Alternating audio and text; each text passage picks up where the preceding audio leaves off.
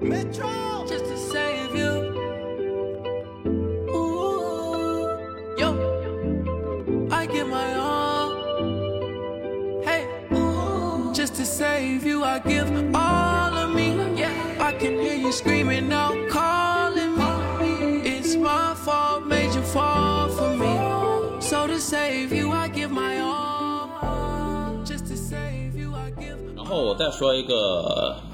我的呃剩下的一个就是蜘蛛侠纵横宇宙，哦，这个我也非常喜欢。你有吗？啊，你有 吗？没放进去，啊呃，放进去了。也是你看那我的前三里边有四 波了，啊我把这个忘了，我操。啊，那就一起我也聊一是，聊，我大家也都是看了，嗯，呃，蜘蛛侠纵横宇宙从我打算要看一直到我看完，嗯前前后后绿球大概说了有一千句呃艺术品，啊，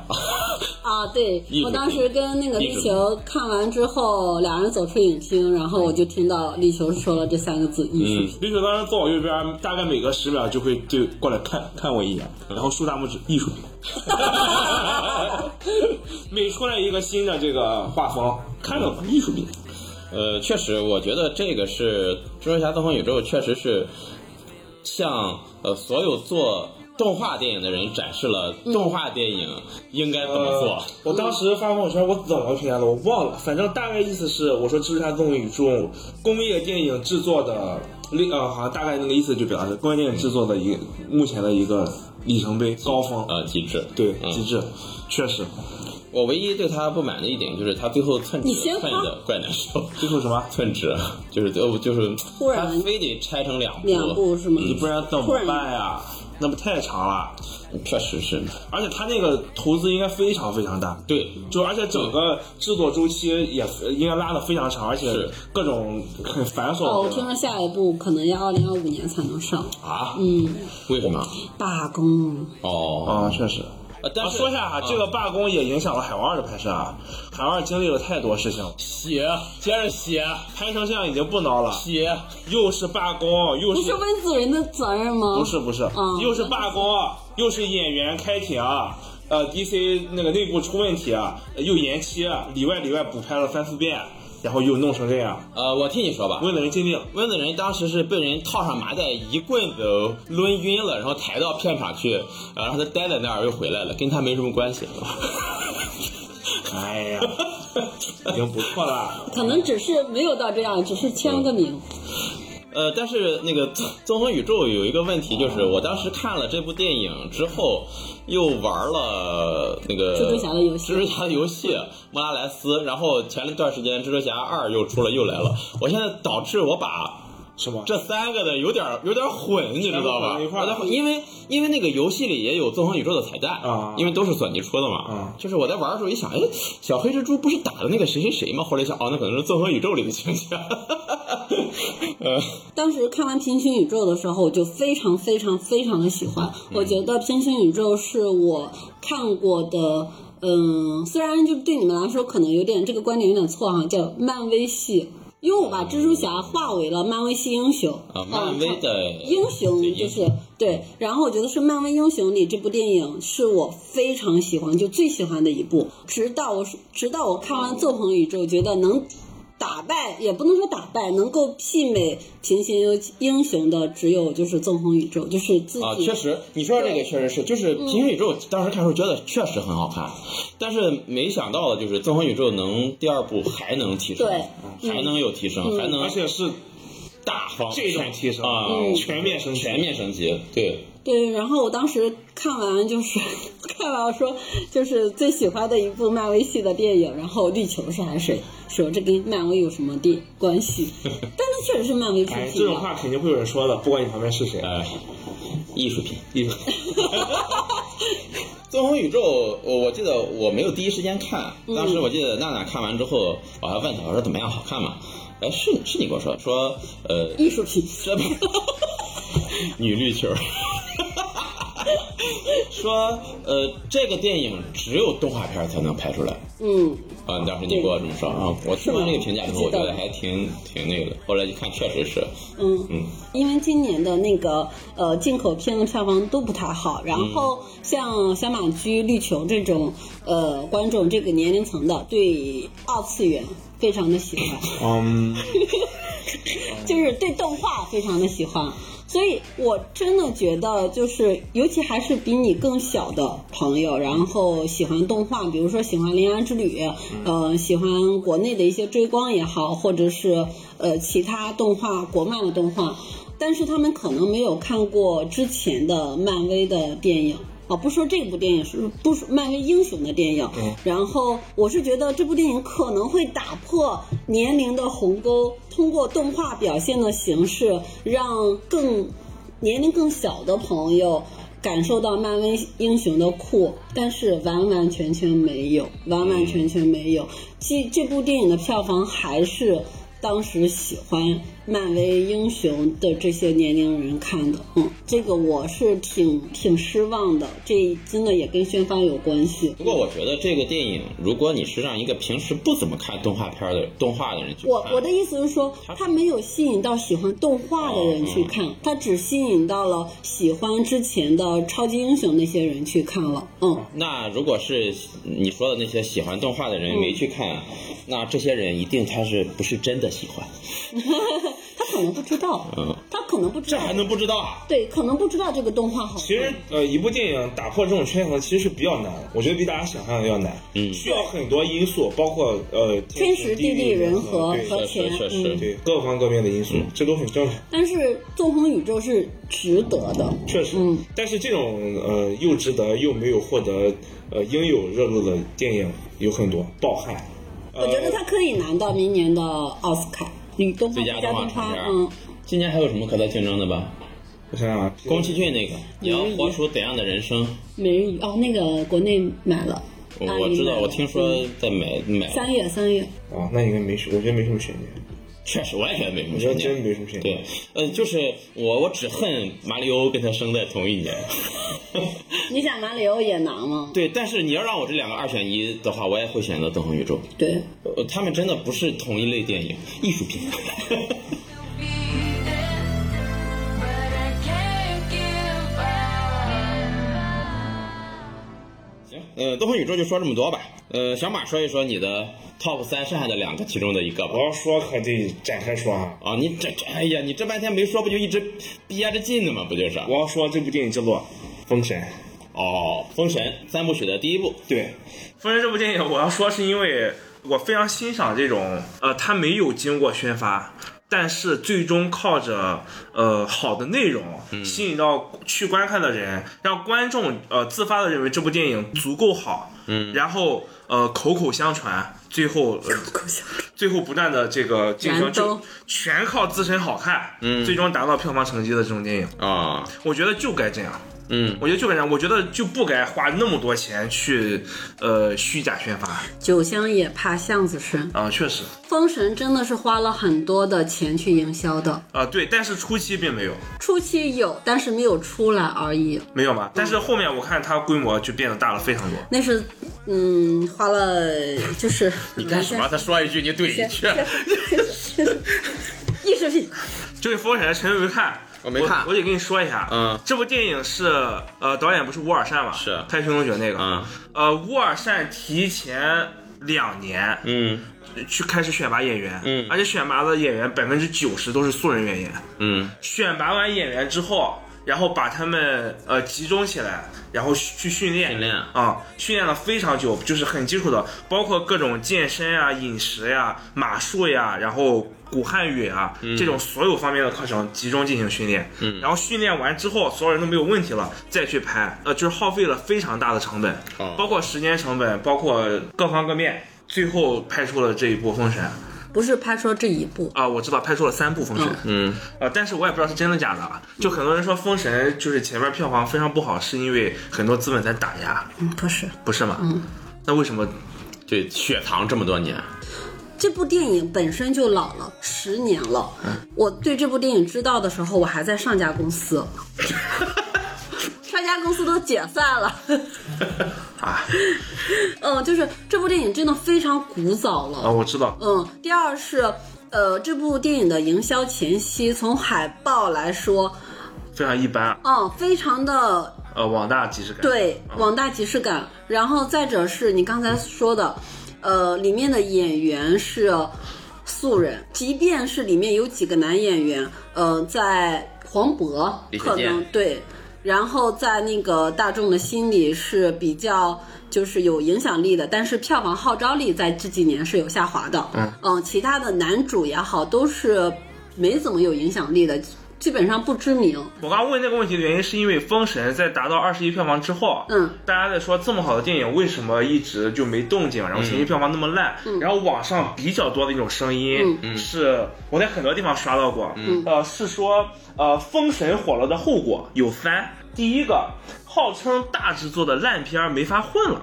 第二个，新进了一大批新人被关注，嗯就相当于进来分了蛋糕。嗯第三个，恢复阳刚审美的观众越多，流量鲜肉生存空间就越小，嗯他们会被审美趋势抛下，他们背后捆绑深重的利益方损失就会越大，所以他们在恐慌封神。越火就越有力量改变，甚至颠覆娱乐圈目前现有的流量规则。嗯啊，因为确实，封神现在火的那几个主演出圈，确实跟现在的这种、呃现在的流量美确实是两种画风。不是，我觉得啊啊，就是这一类的呃所谓的总结也好，嗯，它的立场和它的用法和之前一些电影其他的宣传也都差不多，啊嗯，同样的一种宣传方式，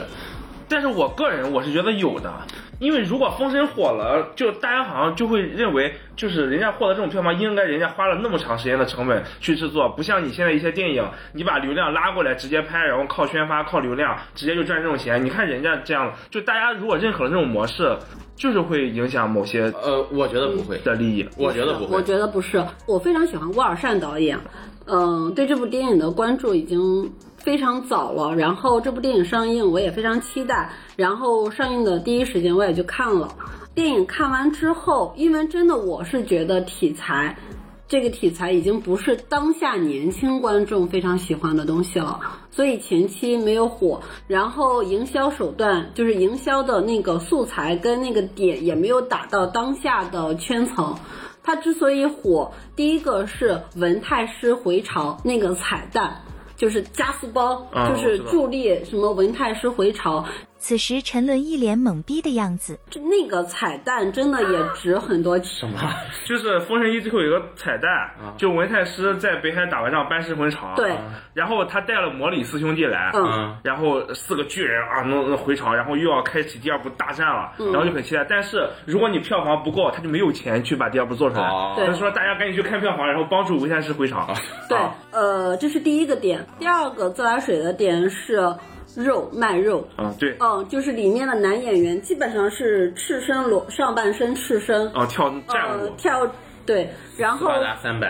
啊差不多那个意思，呃就啊非常的具有男性的力量。嗯然后里面的妲己也是之前签约。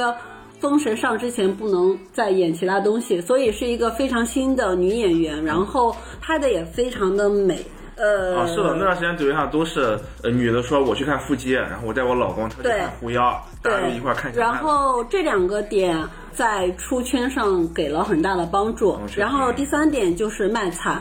嗯，就是第一个加速回潮，其实也有点卖惨的感觉。啊所以我觉得受到的不是阻压，你那个点哦，就是你刚才那个文章，我反而觉得是这个片子在用一个角度，我被打压了，然后从卖惨的角度，然后博得出圈的机会。但我我现在越来越不太认可所谓的卖惨这个说法了。嗯，就是呃卖惨，你分这么几种，嗯一种是他只卖惨，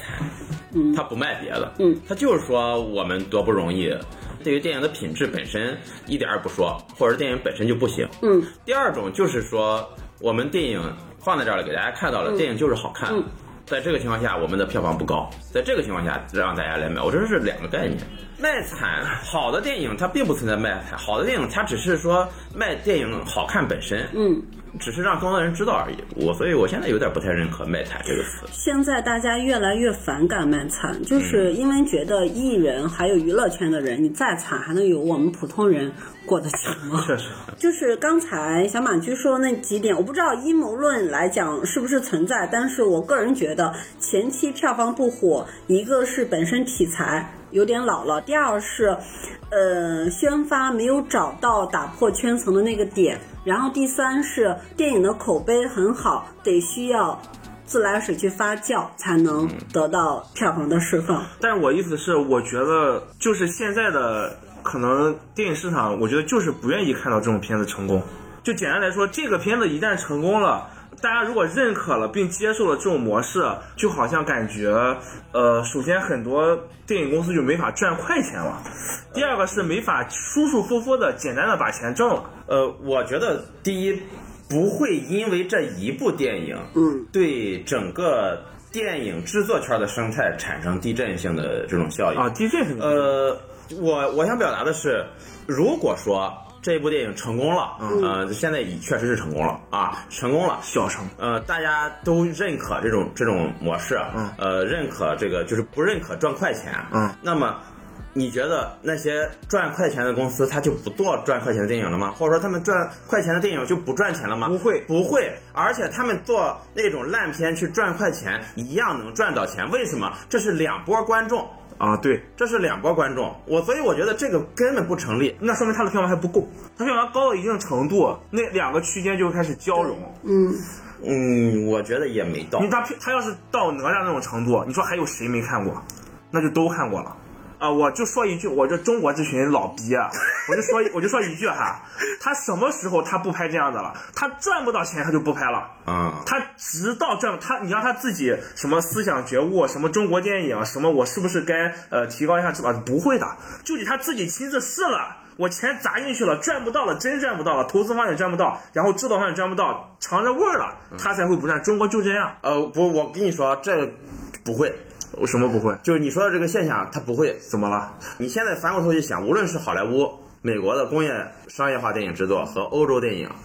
我们看到的每年的引进进来的电影也好，或者说网上口碑好的电影也好，那都是好的。嗯，每年他们粗制滥造的大量的电影多的是啊，确实是 我这上期说的话吧？哪怕到了他们的可能观众，呃，说句不好听的，可能比咱们的平均水平要欣赏水平要高一些，哎他们也没到说那些电影就不去赚快钱的程度，就是说这个东西一定会有，它不会因为一个这个，这个但是我想表达的就是，我希望就是比较头部、比较上面的那些公司，就现在都是这样的呀。嗯国产电影都是这样，没有不这样干的。呃，我其实我想表达就是说，如果这个电影就隔了这么多年没上，它可能有各种各样的原因，但这个原因我觉得它可能有，就你说这个啊，但它一定不是主要原因啊，确实，嗯，但是我是觉得《封神》本身是一个能代表国内国产片工业水准的一部电影。嗯，你刚才所说的，我觉得是不会被打压的，因为它是。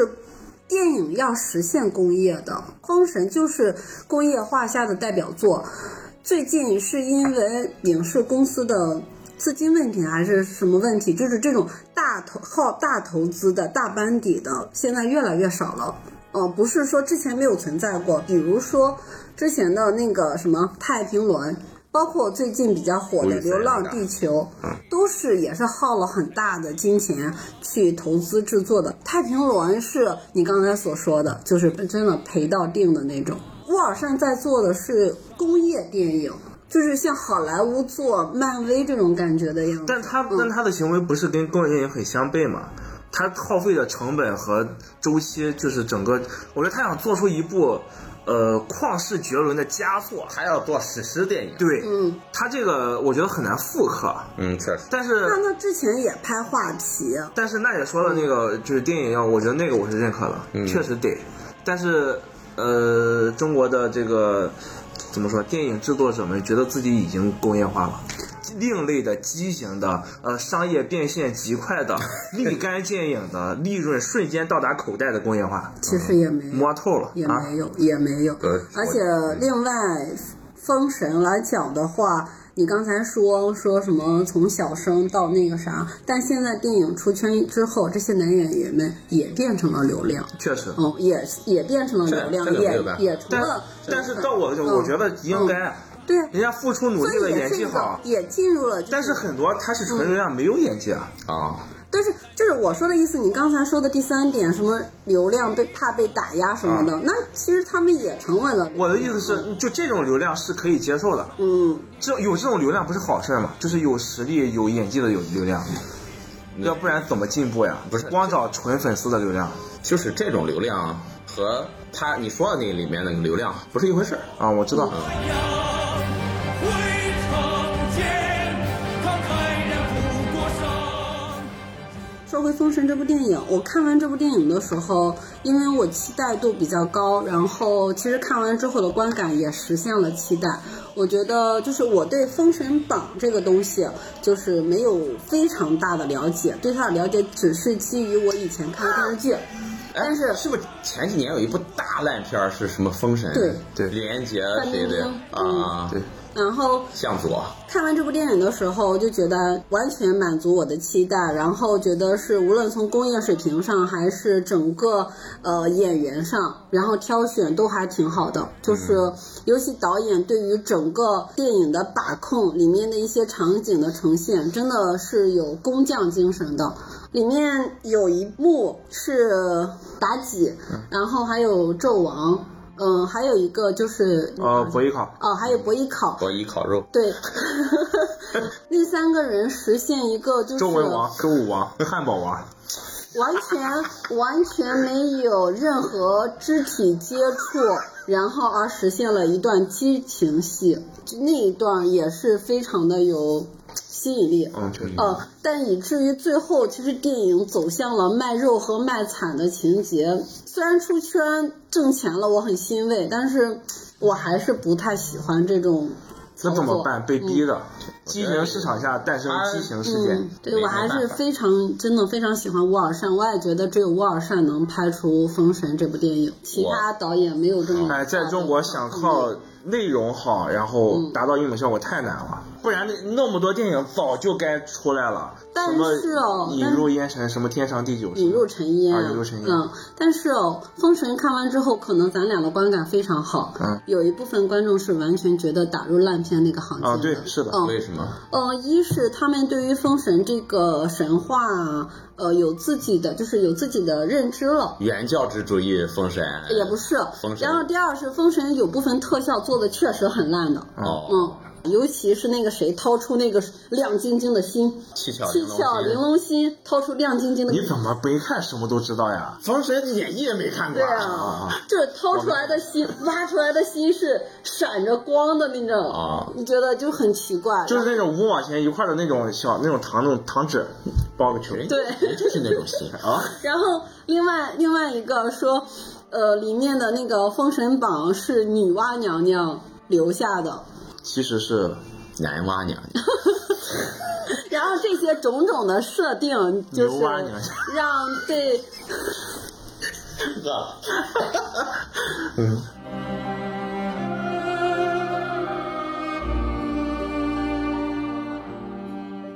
封神就说这么多吧。行也说了不少。娜娜再说吧，娜娜还剩几部啊？我还剩一部《奥本海默》，哦啊，我也知道文海默，哦，那我也有奥本海默啊，那你先说你那个不是奥本海默的我不是奥本海默的，宇宙探索编辑部的啊哦，对，还有 啊，不是说这俩吗？啊，我就剩奥本海默跟宇宙探索编辑部了。那就聊聊奥本海默嘛，你不是要宇宙变索探索编辑部最后聊吗？呃，就先聊他没看过，你到底要聊那就先聊宇宙，先聊宇宙嗯啊，宇先宙探索聊宇编辑部嗯啊，宇宙探索编辑部是我近几年来国产片儿看的体验最奇妙的一部电影我想想哈，四月份陈伦就给我安利了，啊。嗯他现在也没有看是吗？嗯，这个电影一开始感觉是一部戏谑啊，然后有点又有点搞笑，他的笑其实带了很多让人流泪的东西，有就是那种呃我们一些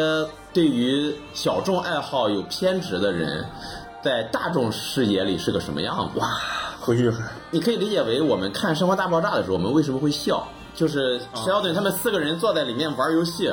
然后 Penny 带着几个热辣穿泳装的辣妹进来敲门，呃，说：“嘿，跟我们一起去跳舞吧。”那四个人，哦，你你该你丢雷，你扔包儿。然后他们都 Penny 说：“你看，他们根本看不到我们。”然后就走了，关门走了。他们四个人，哎，刚才是不是有人说话？哎，不管了，接着打。啊就是大众视野对于一些对于小众游戏、小众爱好的偏执的人的一种带有刻板印象的那种偏见的审视的目光引发的笑料啊有一种这种东西。里面那个唐建军老师，嗯他，演的非常好。他的表现就是给人一种这种，就是你看着啊，就太好 笑了，但是你想想，可能自己在别人眼里可能也是这样，就那种感觉。然后，但是看到后面呢，越来越后面发现，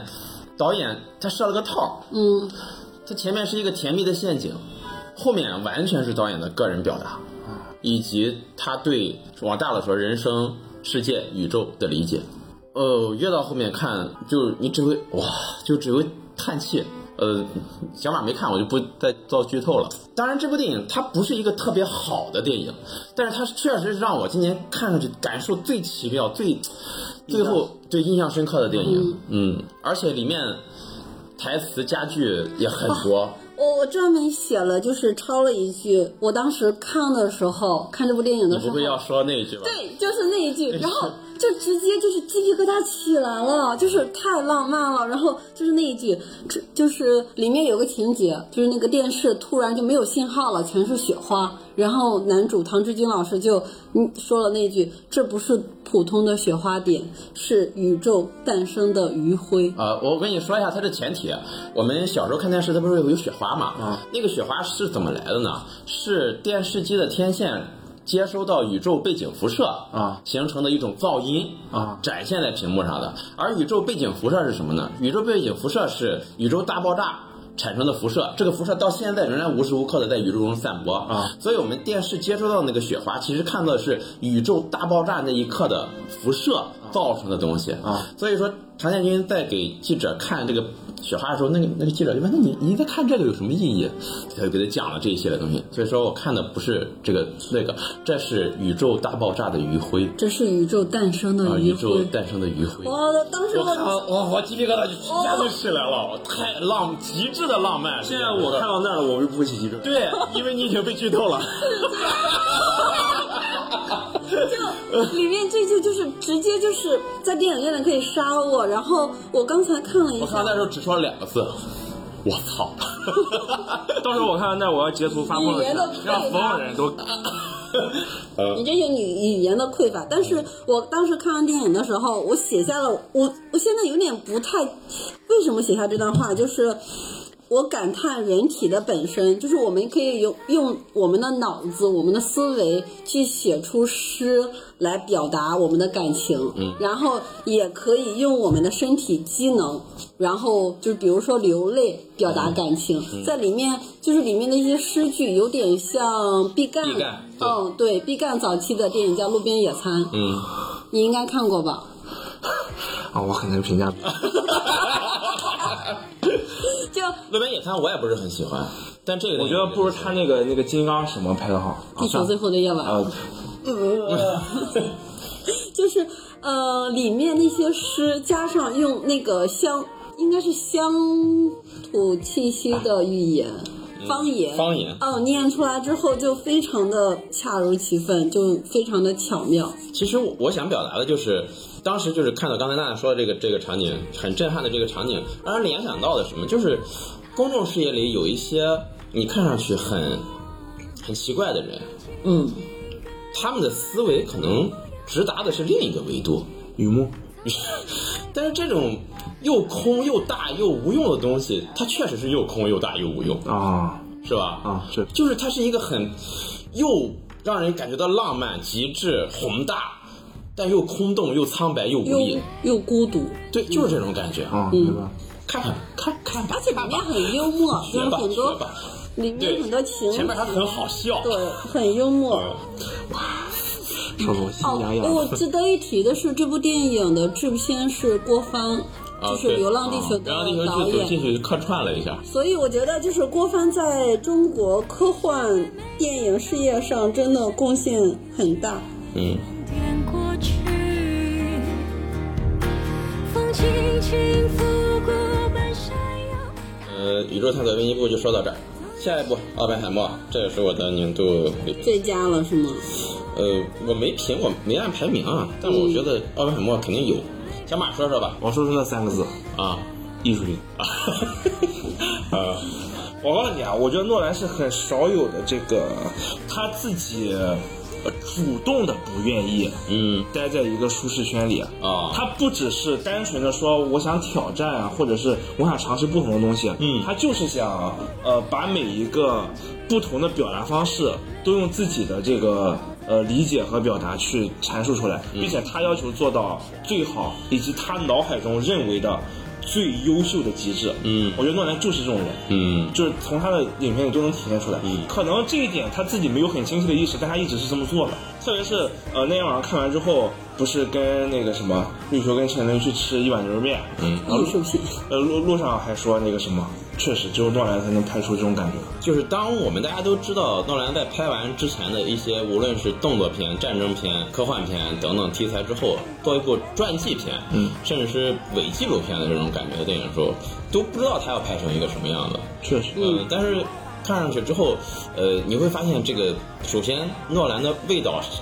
非常的重。如果不知道导演是谁，你去看这个片子的话，你估计看看你就能感觉到，只有诺兰诺兰能拍出来这种味道，它的味道特别重，而且它的它的那个剪辑音效，对，对个人风格非常哦嗯对的非常的明显。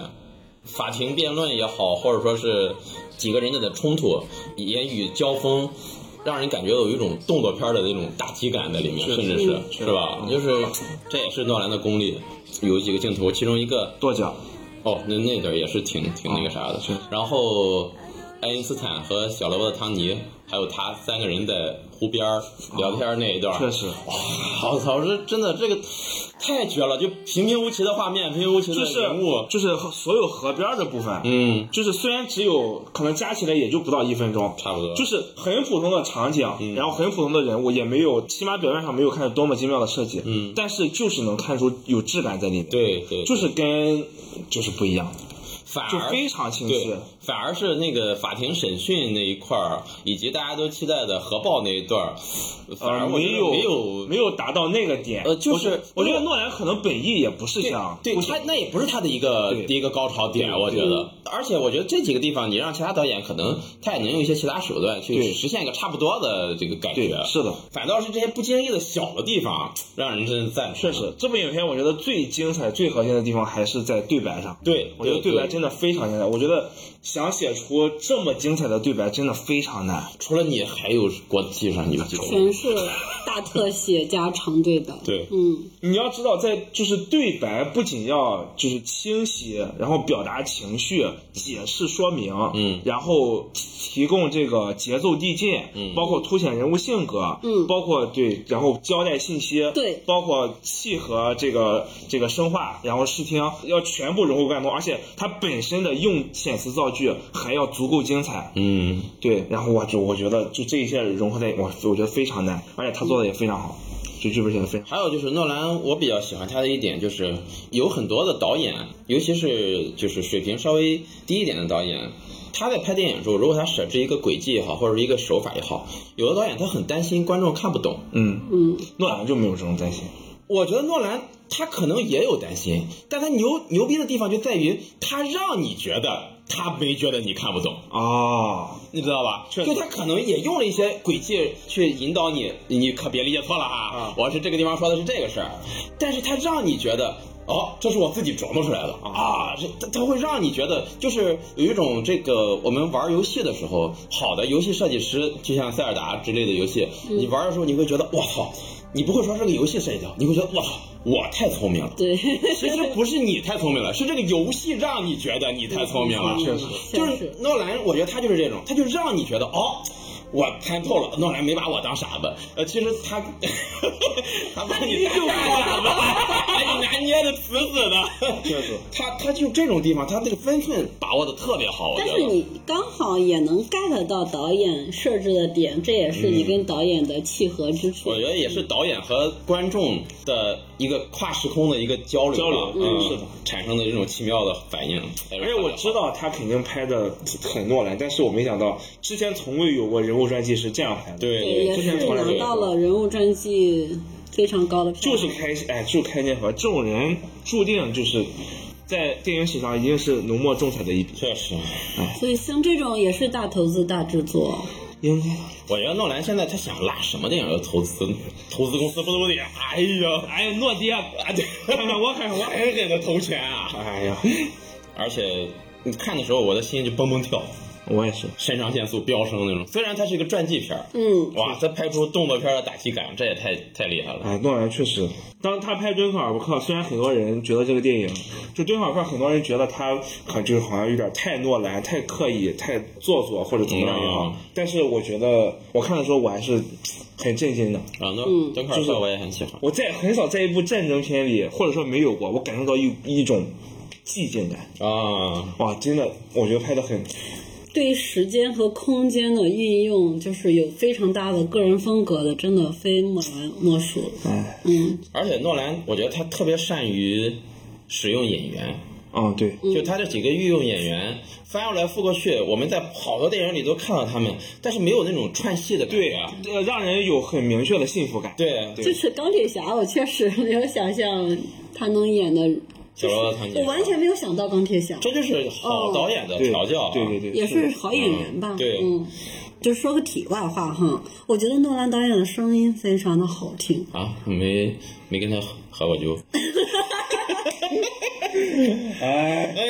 找他来录一期，就是他那个声音，他不是来中国了吗？多努力吧，影视飓风就抢到了。你看看，嗯这里跟大家说一下，怕大家不知道啊，我有诺兰的亲笔签名啊，海报、还是克里斯托夫·兔马，兔马，兔马，哎比谁给人你签的？诺万全，从北京哦，从上海那上海啊个我吗就？是那个接待他的是万全同学。啊哦，我就我就裱起来了，嗯，兔马。牛逼，牛逼！是的，他身上专门说兔马，兔马，哎呀，哎哎呀，呀，哦，想要问罪人了吗？哦，你，哦，不要给他这种，你可能实现不了 的。这颗种子一旦种下，它就会而且你生跟 根。温子仁有点像，谁和温子仁？你那个啊是才华啊像吗？是那种不起眼的人，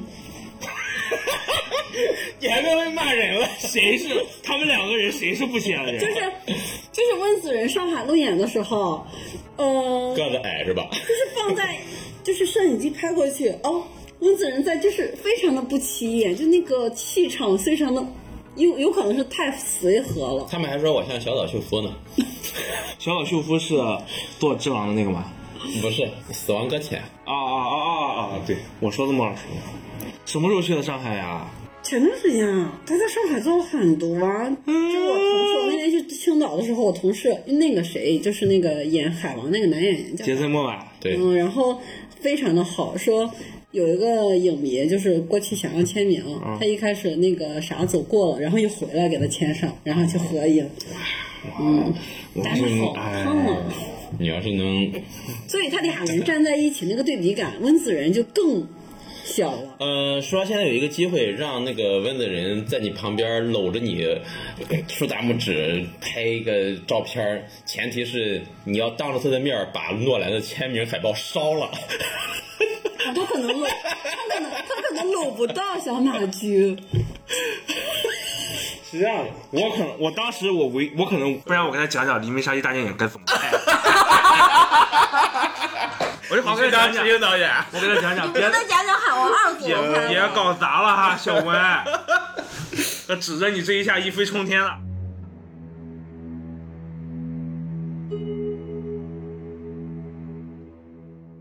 这基本就是我们呃我们三个人对对，二零二三年看过的电影的一些简单的小总结吧。我们都是以个人影迷的角度啊出发的，对。就也没有准备是吧？对大家如比较水果大家如果对这个我们的评价有什么看法或者不同意见，欢迎在评论区给我们留留言说一对下，。然后我们今天上午基本上说的都是在大陆上映过的院线电影，基于对没在上映过的一些电影，呃，大家也没都没有提，除了你说的那个《命运嗯嗯，石之美》。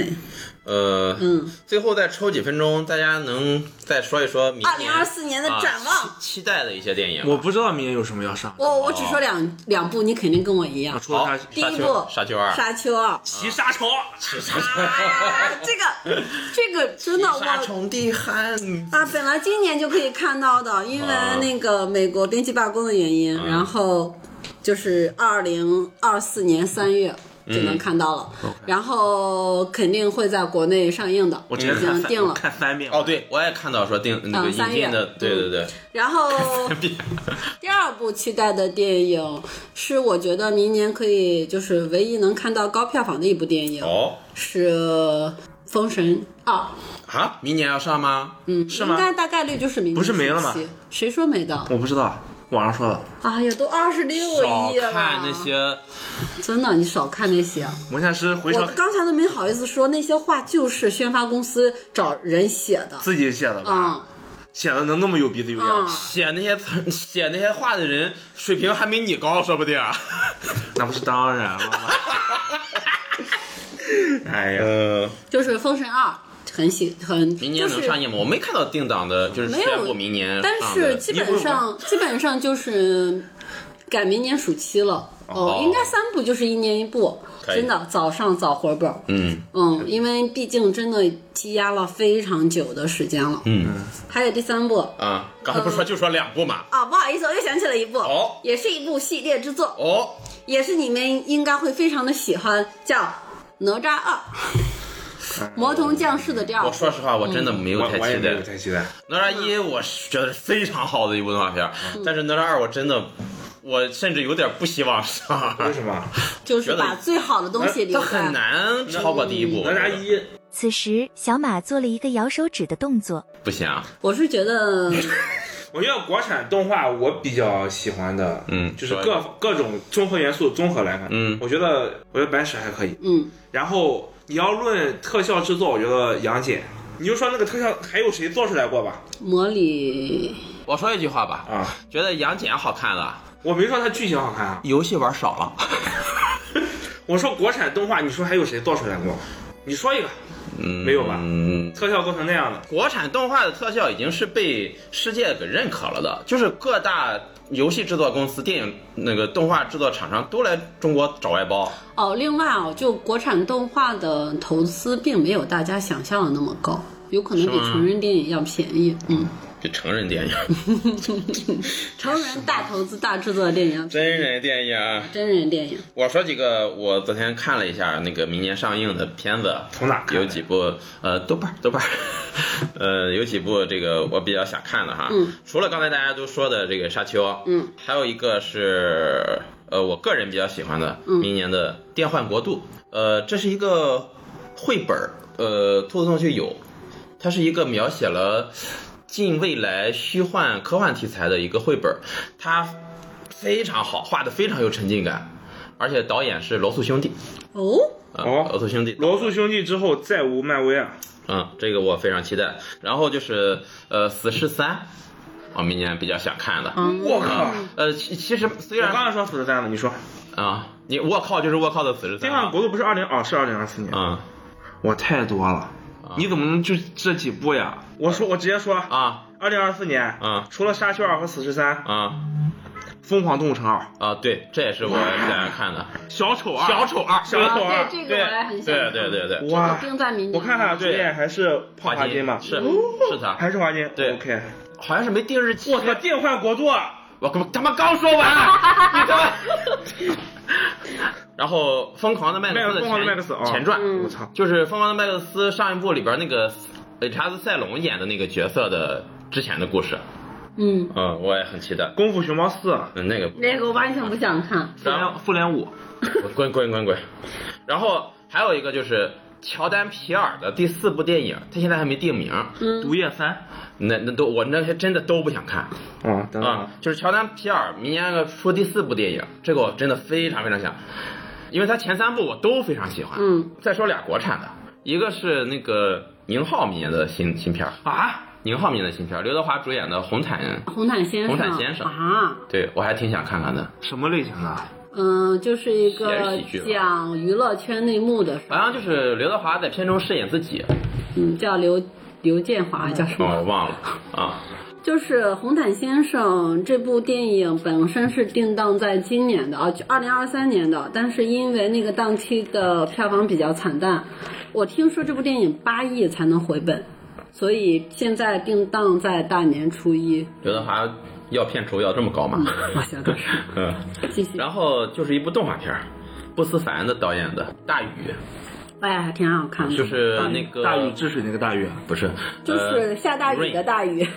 那个不思凡就是那个大护法，大护法还有妙先先生的那个导演，啊啊啊嗯，而且他之前出了那个预告片是跟这两部电影联动了，嗯这一下。这个预告片联动啊，就是正片可能没有什么关系。呃，这个导演我很喜欢，我还挺想看的。还有就是《电锯人》的一个剧场版，明年我可能国内可能不会上。嗯， 嗯，我也比较期待。还有一个刚才说过的《哥斯拉大战金刚二》哦那个我也想看，呃，这部电影我不希望这部电影出现人类任何人一个人的， 我只希望看到这两个怪物打打打 啊！我我那天我那天看完预告片，我转了朋友圈，然后我就说希望人类的戏份少一点，再少一点，再少一点，再少一 点。嗯其实我真的很想说，我希望人类的预告，人类的戏份就全在预告片里 了。 我只希望看到，呃，看预告片里看到啊，猛男粉的哥斯 拉。其实还有一部片子，就是前前段时间在看到了预告片，嗯呃，叫做《内战》，呃，描写的是美国导演是谁？我觉得这种题材可能我得挑导演。导演，我忘了导演叫什么了，他是《湮灭》和《机械姬》的那个导演，叫什么来着？机械师的导演他的一机械姬、嗯啊机机械湮灭，哦湮灭我知道，导演是亚历克斯呃，Alex 这什么来着？加兰，哦，对对，机加械兰。姬湮对对灭，对惊对变对二十八天，呃，这个预告片我看的拍的很好，然后描写的是美国分裂了，打起来了。不然呢？呃， 内战是打俄罗斯啊，呃，这个导演我很喜欢，和他的片子我还都挺想看的。哇明嗯年，我这基本就说这么多，就简单一过。明年确实好看的片子，这么一看也也挺多的。哎呀，当然还是先先从沙丘开但始说。真的，哎呀说真的，咱说的这几部片子，除了我一开始说的什么《封神》啊，然后《魔童》啊，然后还靠有边吧，只能说这些、就是、不了，不是，就是能得到一些票房的收益，其他的我感觉票房上在大陆没有特别大的收获。无所谓。没还有宫崎骏的那个《你想活活出怎怎样的的人生生》啊嗯，沙丘能上，明年就无所谓了。沙丘一是去年的还是前年的？前年的吧，前年哇，过了那么快啊！嗯，当时还觉得，呃，三年后哇，好久，好好久，嗯，弹指一瞬。 Down and get up. Nobody will love. 哎春节档有什么好片吗？今年春节档暂定了啊，我收到的消息是，红毯先生大年初一这是已经定啊，档就是的。大年初一就上了啊，。定档的，然后第二部已经定档了，就是《熊出没十》。 我操！我现在可能因为每年都陪孩子去看啊，已经养成习惯了。哦，每年的《熊出没》我都要看，而且我操，你真是不看不知道，世界真奇妙。就是对于这种大部分的影迷不太爱看的这种弄得还怪好子贡像的啊，你甚至能每年每年看出他的进步。啊！哇，我真的是，熊出没去年啊，今年暑假档那个就拍的怪好，伴我雄心啊拍的怪好。它一直都是春节档，无论是呃立意，就是这个特效各方面都在都在有每年都有小小可的能是进你步。看的时候没花钱呀。我哪年不花钱啊？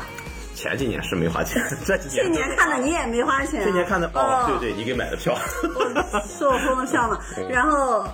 然后《熊出没十》，我听说是作为十年之作，然后 呃要来个大的对要来个大的。熊出没其之实外星外星呃平行，嗯，纵横熊宇宙哇，黑黑黑黑光头强大战，我操，大然战后异次元熊。呃，下一个，